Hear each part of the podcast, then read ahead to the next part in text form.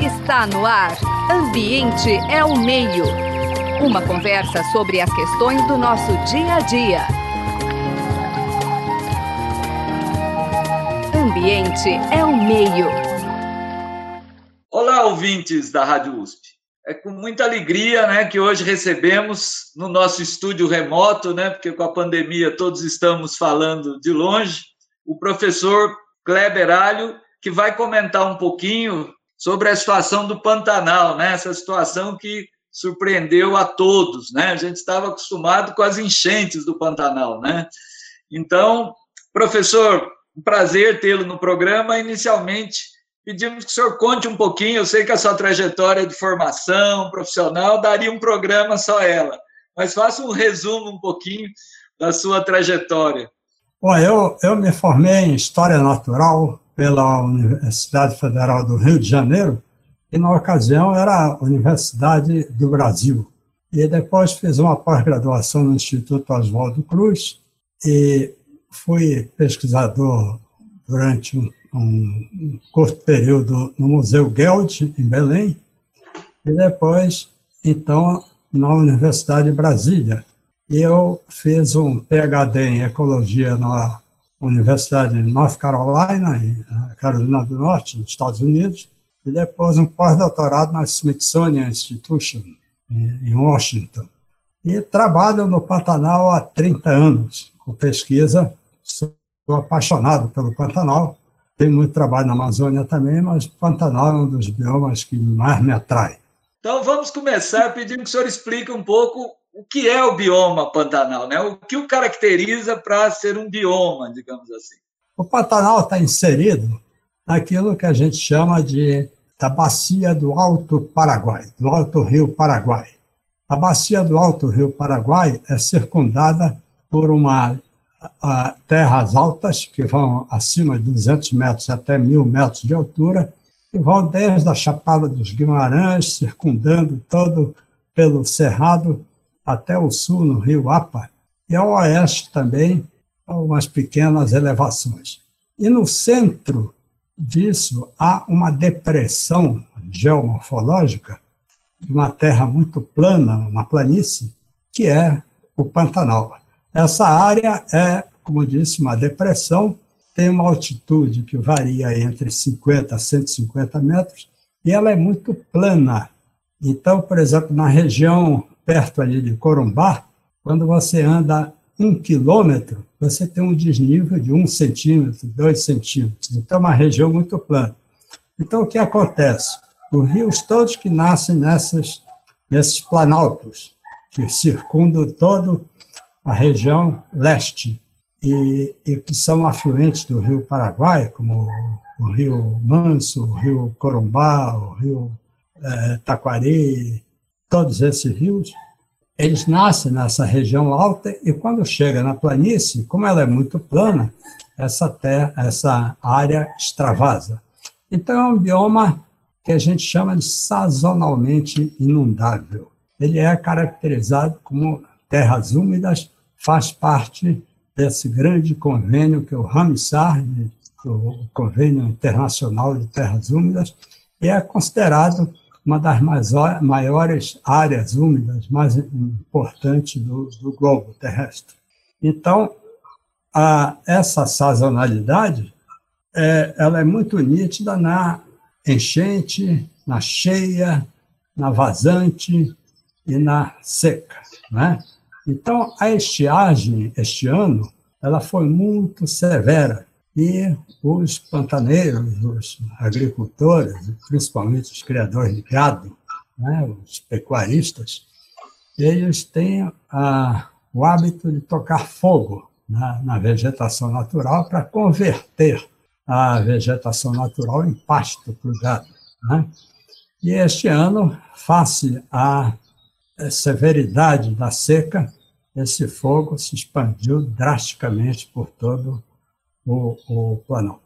Dizer, se a gente compara o bioma Pantanal com o bioma Cerrado, com a Amazônia, com a Mata Atlântica, ele perde em biodiversidade. O Cerrado tem uma biodiversidade mais rica do que o bioma Pantanal.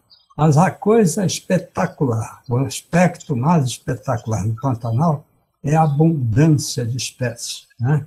Então, você vê a abundância de espécies que hoje estão listadas como, como ameaçadas de extinção, que no Pantanal ainda são abundantes. Entre elas, a onça pintada, o, o cervo do Pantanal, e principalmente as aves aquáticas, né? garças, iús e, e guarás, etc., que têm populações espetaculares que atraem turistas do mundo todo. Então, a, a principal atividade tradicional do Pantanal é a pecuária, criação de gado, mas também, hoje, isso nos últimos anos vem ganhando bastante importância, o turismo na natureza. A última vez que eu estive no Pantanal, encontrei um grupo enorme, um grupo grande de europeus, principalmente na, naquela ocasião é, alemães, é, estavam lá para ver esse espetáculo da natureza, fotografar aves e, e estavam entusiasmadíssimos porque tinham visto uma onça na natureza pela primeira vez na, na vida, visto uma onça na natureza. Então, esse é um dos apelos espetaculares do Pantanal e esse progresso, é, esse incremento grande do, do turismo na natureza que, que tem ocorrido no Pantanal. Agora, isso só é possível se a natureza é conservada. Né? Se a gente destrói a natureza, a onça vai desaparecer, essas, é, essa abundância de aves que se reproduzem lá na estação da seca vai desaparecer e, logicamente, vai prejudicar o turismo na natureza. Então, a, a, em suma, só para concluir essa parte, a, não só a, a natureza, a conservação, a proteção da natureza é importante por, por ela mesma, mas também pelo aspecto socioeconômico que representa para as populações locais. Perfeito, professor. Nós vamos voltar nessa questão dos aspectos socioeconômicos, mas eu queria que o senhor comentasse um pouquinho assim essa situação praticamente assim devastadora desse ano. Ela foi surpreendente, é um processo que ano após ano tem se acentuado. A gente pode dizer que está relacionado a mudanças climáticas do ponto de vista mais amplo, também tem a questão da ação humana, quer dizer, expansão de áreas agrícolas. Como é que o senhor vê esse processo? Olha, o Pantanal, como eu disse, ele é um bioma drasticamente sazonal. Quer dizer, ele tem umas, umas estações bem nítidas, principalmente um contraste entre a estação cheia, a estação de inundação, e a estação seca. Né? Cerca de 80% do Pantanal pode ser inundável. Né? E é, é, é surpreendente porque é, essa inundação é rasa. Muita área do Pantanal, áreas enormes, tem uma inundação de um metro, de meio metro, e, e, e em grandes extensões. Como eu disse antes, a, a área é uma planície, muito plana. Então, o rio, quando chega nessa área, ele extravasa, ele vaza pelas margens e inunda a grande área. Então, você, quando vai no Pantanal, na estação da seca, você está caminhando naqueles campos e não imagina que aquilo tudo são quilômetros e quilômetros podem ser inundáveis. Né? Agora, sob o ponto de vista histórico, o, os grandes fazendeiros da região, quando eu comecei a trabalhar no Pantanal, que eu visitava aquelas fazendas, me hospedava na casa dos fazendeiros, etc., as fazendas tinham 20 mil é, é, hectares, 30 mil hectares, 40 mil hectares e tal. Aqueles velhos proprietários morreram e os filhos, muitas vezes passaram a estudar nas capitais e não se interessavam muito pela pecuária tradicional acabavam vendendo suas partes. Então, muitas fazendas foram subdivididas. Hoje, as fazendas têm, em média, 10 mil hectares, uma grande, uma grande fazenda, 3 mil hectares, etc. Então, essa foi uma tendência. Né? A outra tendência, então, que, que corrobora isso, é a, a a implementação humana, né? quer dizer, a ocupação humana mais é, é, maior no, no Pantanal ultimamente. Né? Quando a gente conversa com aqueles pescadores tradicionais que viviam na beira do rio, que o pai era pescador, o filho era pescador, eles dizem, ah, antigamente a gente pegava um cachara, um peixe de tal tamanho, hoje ele é o peixe menor e é mais escasso, etc. Então, o que, que isso está representando? Que há uma sobrepesca, que é uma pressão muito grande sobre o, o peixe. E não há um controle visando visando a, a, a, pesca sustentável, né? obedecendo, por exemplo, rigidamente o, o período de reprodução desses peixes, etc. Então, há uma pressão exacerbada sobre a pesca. Então, isso influencia no tamanho do preço no, do peixe, na abundância do peixe, etc. Então, esse fator da ocupação humana é um dos outros fatores que tem agravado. Né? O tamanho das fazendas, a pressão na pesca, o desmatamento, quer dizer, a conversão, o que, que, é, o que, que acontece principalmente? A, a conversão do, da vegetação natural diante da, é, da pressão da pecuária, é, transformando a vegetação natural na, em pasto para o gado. E o fazendeiro tradicional do Pantanal também compete com o fazendeiro do Cerrado, próximo, né, da, da, região de Campo Grande ou da, do, do Planalto, né, do entorno do Pantanal. Por quê? Porque o gado do, do entorno é um gado geneticamente melhor, é um gado é, geneticamente selecionado, enquanto que o, o, gado do Pantanal é um gado mais é, rude, né? que resiste a essas intempéries das estações de seca e, e, e cheia. Então, isso também faz com que ele compita com o preço, o valor. Né? Então, o que ele faz? Ele está melhorando o pasto. Como é que ele melhora o pasto? A introdução, por exemplo, de gramíneas, de forrageiras, que são mais nutritivas. E essa gramínea, essa forrageira braquiária, por exemplo, é uma forrageira africana. Então, está introduzindo forrageira africana, está substituindo a vegetação natural do Pantanal por uma forrageira estranha, exótica. Né? Então, isso tudo modifica. Esses desmatamentos principalmente nas cabeceiras do Rio do Planalto, é, fazem com que altere bastante a dinâmica da enchente no rio. Né?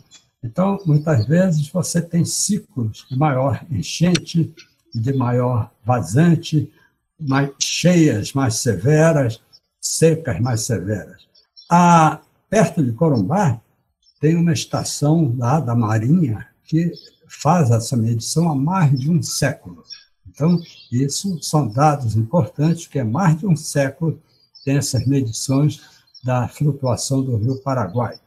Então, você vê durante esse século de enchente vazante que tem ciclos de três anos de enchente vazante, é, severa, ciclos de, de secas mais severas, etc.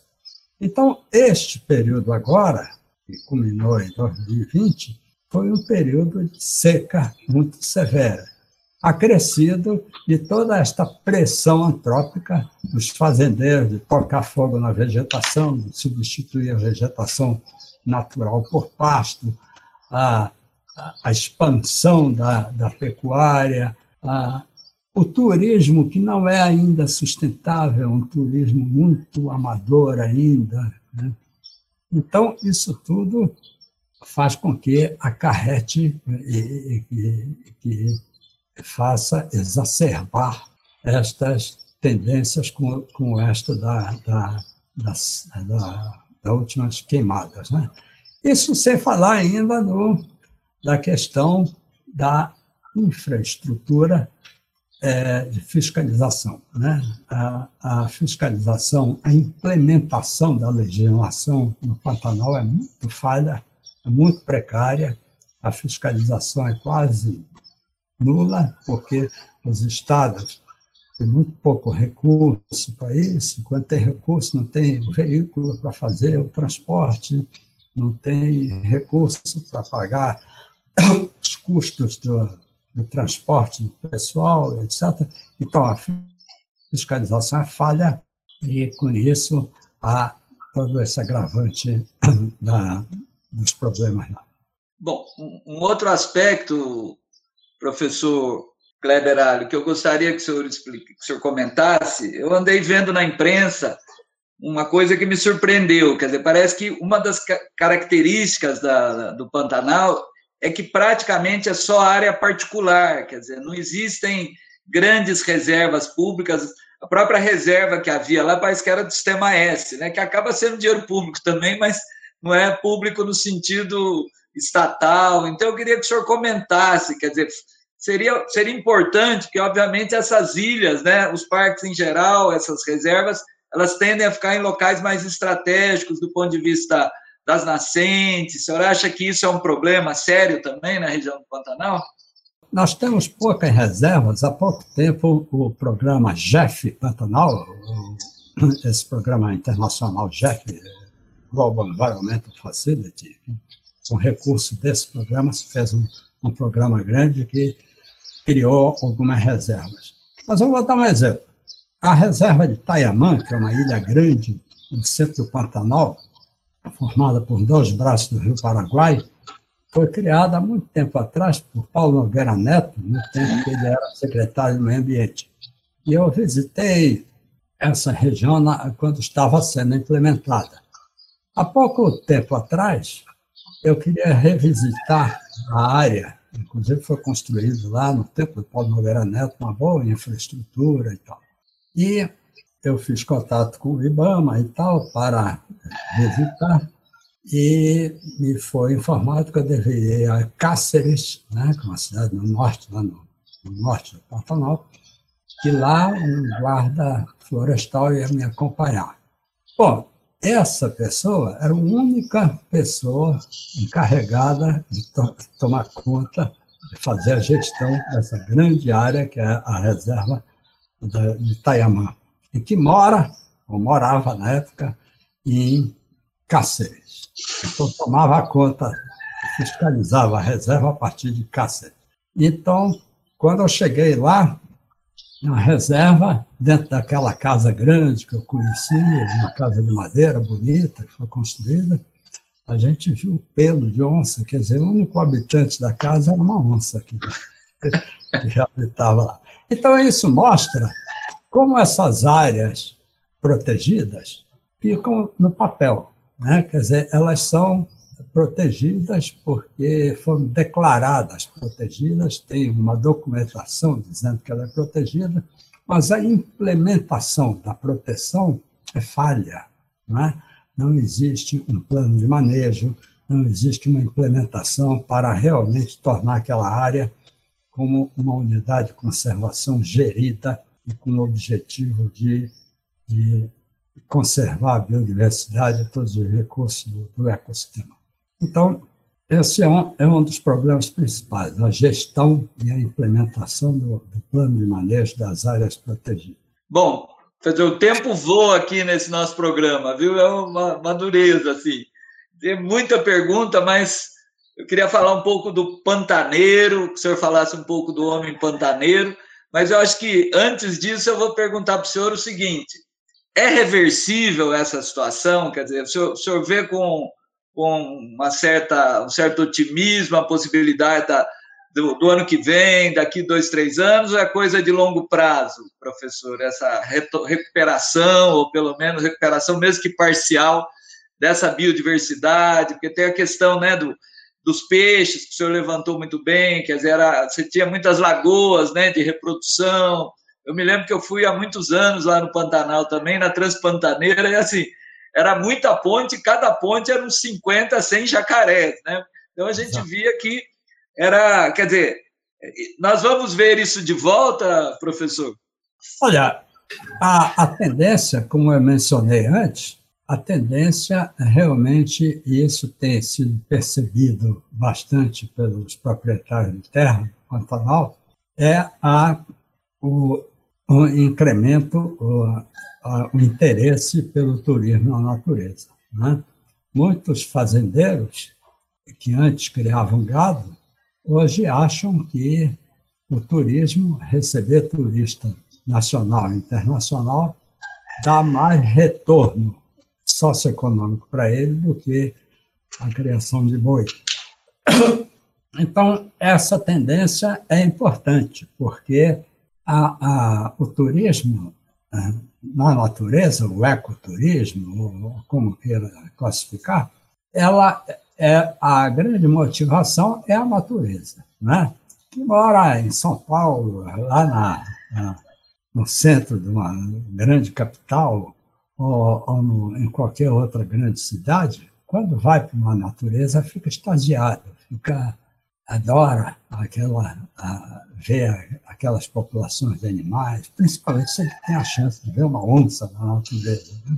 Então isso, inclusive, é uma é uma nova teoria que tem se levantado, que é a teoria da biofilia, quer dizer, o homem como espécie biológica, ele tem essa, esse amor intrínseco pela natureza. Né? Então, quando ele vê uma árvore, quando ele vê um, um animal silvestre, quando ele vê é, um aspecto bonito da natureza, ele fica extasiado, ele, ele tem essa conexão íntima, intrínseca do, do ser humano.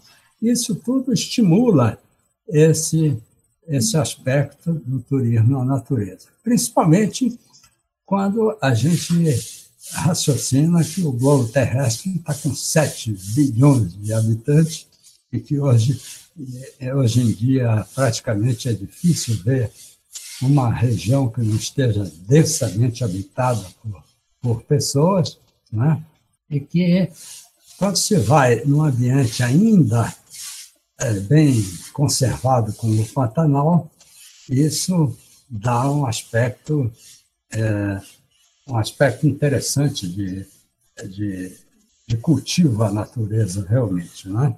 Então todo esse aspecto é, tanto intrínseco da natureza humana quanto a, o, o aspecto próprio do Pantanal, do, de coisas espetaculares, principalmente da abundância de fauna, né? Com, durante a, a seca, quando todo o Pantanal seca, ficam aquelas depressões cheias de água, que se chama localmente de baías, né? as baías, e há uma concentração muito grande de peixes ali. Então, todas as aves começam a se reproduzir ali, né? e também tomando vantagem da oferta de, de alimento e a oferta de nichos, de locais próprios para a reprodução.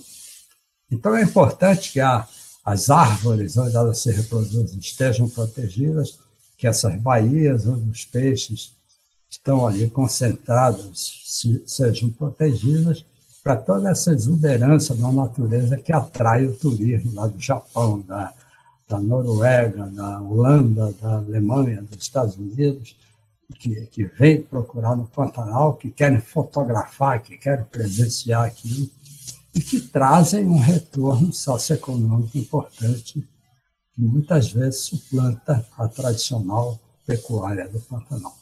Então, esse é um, é um novo aspecto, e a importância de, de conservar o Pantanal, como eu digo, não por conservar por conservar, mas conservar porque ele tem a conservação, tem um valor socioeconômico importante e relevante para a região. Doutor, talvez para concluir, acho que temos aí uns dois minutinhos, e o pantaneiro, né, que é uma figura também tão ah. construída né, em letras de música, em, na, na, na, filmografia brasileira, né, aquela misto de homem, metade em cima do cavalo, mergulhado na água, e uma metade do lado de cima esse pantaneiro ainda tem lugar para ele no Pantanal, professor?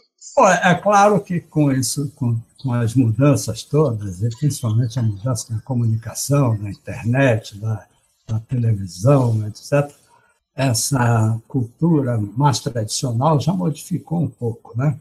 Mas o pantaneiro ele tem suas raízes lá, né? E ele adora a região, né? a música é bem típica da região, a, a comida. Eu, quando, logo no início, quando fui para lá, tem de madrugada, lá para as quatro, cinco horas da manhã, todo mundo levanta e vai comer aquele quebra-bucho. Quebra-bucho é, é, como se fosse um almoço, é, comer carne com arroz e tal, porque você vai esse pessoal come de madrugada para sair assim, 5 horas da manhã, monta no cavalo e vai lá para as invernadas para ver o, o, gado, que vai comer de novo só lá à noite, entende? Então, quebra-bucho é importante. É claro que isso existia tradicionalmente, mas hoje isso tudo está, está se modificando. Mas o pataneiro realmente tem a sua característica própria, né? Ele, ele adora água, ele, ele toma aquele, aquele chimarrão é, de, de, água do próprio, do próprio rio ali, né? o tererê. Enfim, tem toda a cultura regional que está se perdendo um pouco, né? mas que ainda tem essa raiz muito forte, sim. Bom, professor, uma alegria muito grande, né? Nós tivemos a honra de conversar com o verdadeiro patrimônio né, da, da, da pesquisa brasileira, professor Kleber Alho, é bacharel, licenciado em História Natural, ainda na Universidade do Brasil, né, nossa primeira universidade, então é, é uma honra muito grande, com uma trajetória de pesquisa né, em várias instituições, né, aposentando-se como professor titular da, da Universidade de Brasília, aposentado, mas não inativo, né, cada vez mais ativo, então, foi uma honra muito grande. Né? Nós contamos aí com a produção né, da Natália Stephanie, que inclusive está acompanhando aqui com a gente, os trabalhos técnicos do Gabriel Soares. E, professor, deixa esse minuto final para suas despedidas aí para os ouvintes do programa Ambiente ao Meio. Muito bom, eu fico muito satisfeito em participar desse programa da USP agradecer a Natália pela gentileza. Estou vendo agora que, além de gentil e, e competente, ela é bonita também. E a, agradecer aí, participar. Estou às ordens e fico à disposição para outra oportunidade. Você acabou de ouvir Ambiente é o Meio. Produção e apresentação: José Marcelino e Marcelo Pereira. Música tema: Evandro Navarro. Sonoplastia: Mariovaldo Avelino. Ouça também este e outros programas em www.ribeirão.usp.br.